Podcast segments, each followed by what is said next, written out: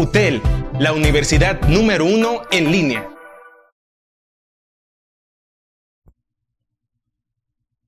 Hola chicos, bienvenidos a estos audios de estudio. En este podcast, ¿qué veremos chicos? Veremos lo que es la organización y una introducción a la administración. ¿Qué es la organización primeramente vista como empresa? Pues resulta, chicos, que una empresa no es más que un conjunto de personas que se unen, que unen sus recursos, unen sus fuerzas, ¿para qué?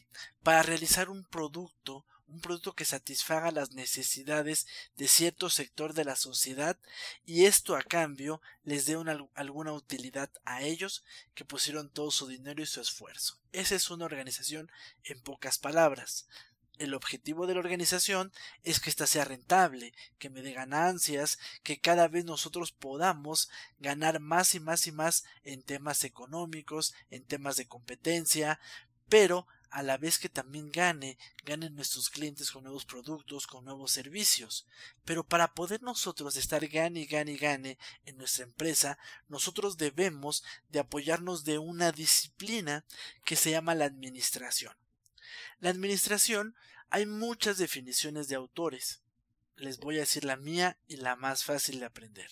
La administración es hacer más con menos, obtener más con menos, es decir, obtener mejores metas con menos recursos gastados, obtener mejores ventas con menos recursos gastados. Recursos, hablamos de recursos humanos, recursos técnicos, recursos financieros, recursos materiales, etc. Es decir, yo quiero obtener siempre más y más y más gastando lo menos.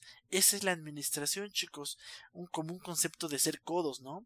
Bueno, más que un concepto de ser codos, es un, un, concepto de saber dónde inyectar dinero de una manera estratégica, dónde sí lo necesito, dónde no. Es como apretar unas tuerquitas por ahí para saber dónde debo de invertir más, en dónde debo de invertir menos, con el objetivo de que con la menos cantidad de recursos que yo gaste pueda hacer muchas, muchas, muchas cosas. Esa es la administración, chicos.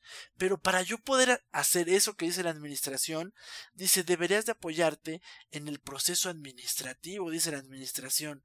Pero ¿qué es el proceso administrativo? El proceso administrativo, chicos, son cuatro pasos que nos dan los teóricos que han, que han estudiado esta disciplina por años. Nos dicen que son cuatro pasos para llegar al éxito de una manera eficiente y eficaz.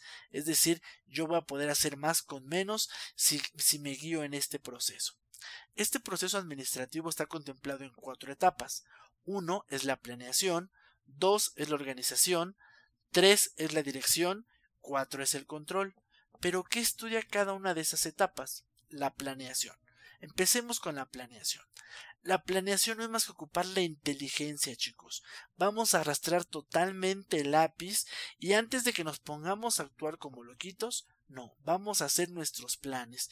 Vamos a decir a dónde quiero llegar, cómo quiero llegar, cuánto me quiero, cuánto me quiero gastar, en cuánto tiempo lo voy a hacer, etcétera, de tal manera que yo tengo una directriz de a dónde voy, como cuando hagan de cuenta que vas a planear unas vacaciones, no nos vamos como locos, compramos un boleto y no nos vamos como locos, ¿verdad? No. Vemos cuánto dinero tenemos, para qué lugar nos alcanza, cuánto tiempo vamos a estar, etcétera. Esa es la planeación vista en una como, como en vacaciones, pero ahora en una organización. No agarro y digo, no, pues nada más quiero vender ocho mil autos. No, no se trata de sacarlo de la manga, se trata de nosotros hacer planes realistas, hacer pues, objetivos o metas que nosotros tengamos que sean realistas y que se puedan cumplir, y a partir de ahí empezar a definir todas nuestras acciones, cuánto nos vamos a gastar, en qué tiempo lo vamos a hacer, cuáles van a ser las políticas que vamos a seguir, etcétera, etcétera, etcétera. Esa es la planeación, chicos, a grandes rasgos, ¿sale? ¿Qué es la organización? La organización no, es más que agrupar y dividir las actividades. Es decir, yo ya sé qué debo de hacer, vamos a vender autos. Ok, para vender autos, ¿qué necesito?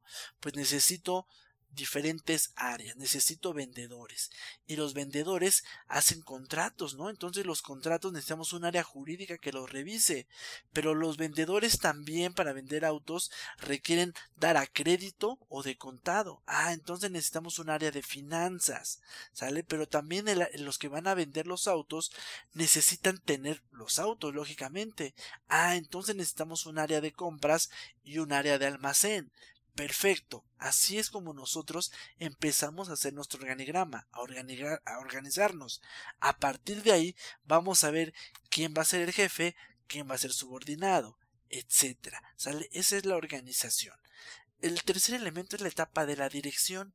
En la dirección es eh, más bien en la dirección vamos a ver el, directamente ya ejecutar nuestros planes con la gente que organizamos.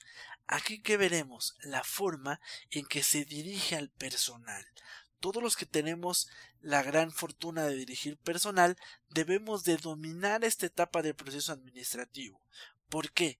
Porque la administración nos dice para que sepas dirigir personal de una manera súper eficiente y súper eficaz, debes de saber comunicarte bien, debes de saber tomar buenas decisiones y saber delegarlas, debes de saber supervisarlos bien, debes de saber motivarlos bien, debes de saber integrarlos, debes de saber escoger un estilo de dirección adecuado para cada uno de tus empleados. Gran reto, ¿no? Pues claro, eso es lo que nos exige y lo que veremos incluso en clase. La cuarta etapa, chicos, es la etapa del control.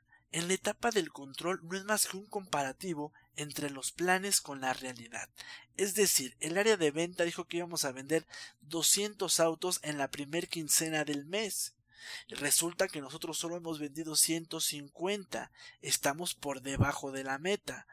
Esos 50, esos 50 autos que tenemos en diferencial, tenemos que ver por qué está pasando esto. O una de dos o se planeó mal, se planeó de una manera muy ambiciosa y la estrategia no es la adecuada, o simplemente mis empleados en la realidad no están llevando a cabo la estrategia que se definió, o simplemente eh, se está echando toda la carne al asador, pero no podemos vender esos autos.